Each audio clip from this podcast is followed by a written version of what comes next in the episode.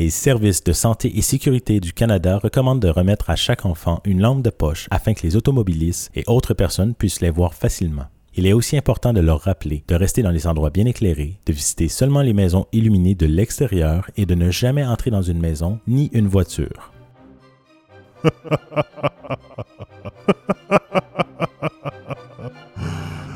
Halloween, c'est la plus belle fête de l'année et je vous souhaite une bonne écoute.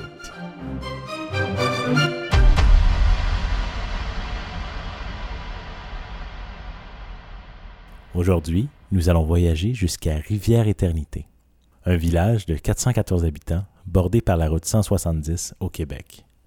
Pour cette histoire, faut aussi voyager, mais dans le temps, jusqu'aux années 90.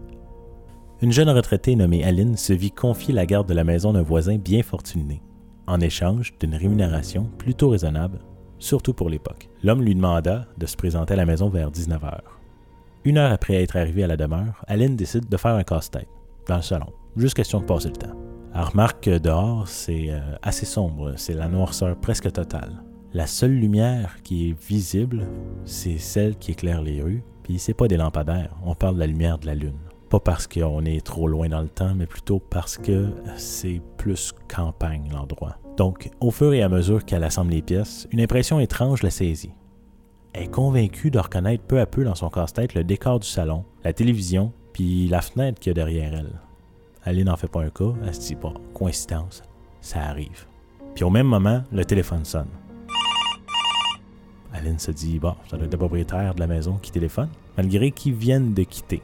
Mais bon, elle répond, et au bout du fil, finalement, c'est pas le propriétaire. C'est un inconnu qui lui dit Si tu sors pas de la maison, tu vas regretter ton choix, ma chère Aline.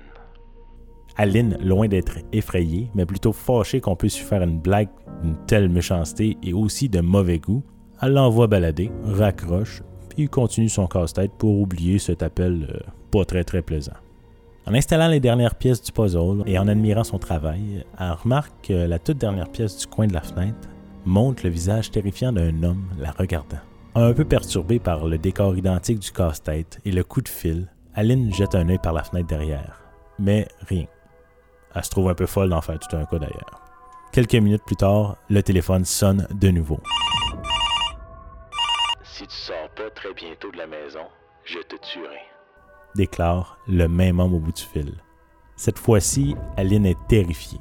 Elle raccroche et elle appelle l'opératrice.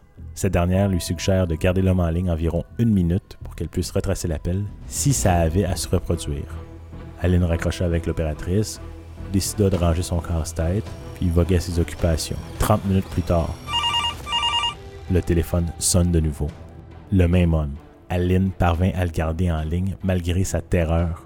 Et le monsieur lui répète Sors de la maison, sors de la maison, sinon ça va mal finir pour toi. Elle se retourne vers la fenêtre du salon et un homme dans la lumière de la lune la regarde avec les yeux sombres et un regard vide. Était-ce lui qu'elle avait vu dans le casse-tête plus tôt? Aline ne prend pas le temps de se poser la question. Elle est déjà terrorisée par ce qu'elle vient de voir par la fenêtre. Et au même moment, la téléphoniste rappelle aussitôt pour sommer Aline de sortir de la maison. Les appels provenaient de la deuxième ligne de la maison. Sur ce, joyeux Halloween et à très bientôt. Abonnez-vous à Légende ou Histoire pour ne pas manquer le prochain épisode.